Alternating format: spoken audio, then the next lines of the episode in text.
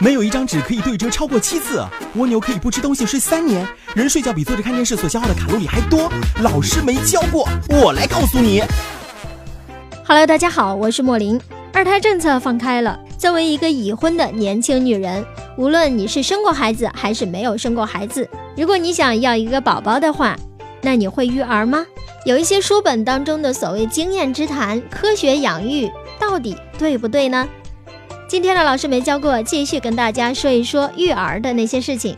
严格的定时给孩子喂奶是好习惯吗？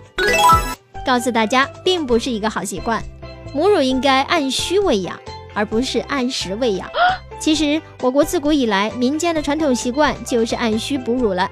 近年来，通过反复的对比研究，发现按需哺乳是最省力、最符合人性生理需求的哺乳方法。按照这种方法，只要婴儿想吃，就可以随时的喂奶。嗯哼，而不要纠结于是否到了预定的时间才喂奶。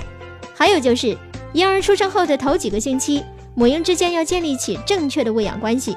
婴儿以吮吸来刺激母乳的乳汁分泌，婴儿吃的越频繁，妈妈乳汁的分泌越旺盛。在这几天，少量的初乳完全能够满足宝宝的需求。过一段时间，只要母亲坚持喂养，让婴儿频繁的吮吸，乳汁就会越来越多。宝宝在三到六周需要的营养比平常要多，也会通过频繁的吮吸来提高母乳的分泌量。这是大自然安排好的供需关系，因此母亲要在婴儿需要的时候喂奶哦。嗯哼。母乳没有配方奶粉有营养吗？有些妈妈觉得母乳看上去稀稀的，以为没有奶粉冲出来的牛奶那样浓，那样有营养。嗯哼，还因母乳喂养孩子比较麻烦，并担心影响妈妈的体型美，因此放弃母乳喂养，以牛奶代替母乳。这种做法是不对的。其实母乳是宝宝最理想的食物，它不仅含有宝宝生长发育所必需的全部营养。而且它的营养成分比例还会随着宝宝月龄的增长而有所变化，满足不同时期的生长需求。母乳喂养对孩子的好处也很多，比如母乳当中含有多种抵抗疾病的抗体。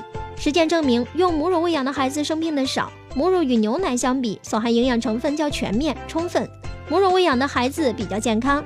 母乳对于孩子来说非常容易消化吸收，对妈妈来说，母乳喂养方式更省钱，也比较安全。不用消毒，而且温度适宜。采取母乳喂养的妈妈身体恢复较快，而且不容易患乳腺疾病哦。好了，这里是老师没教过，我是莫林，感谢收听，下个时段我们再见。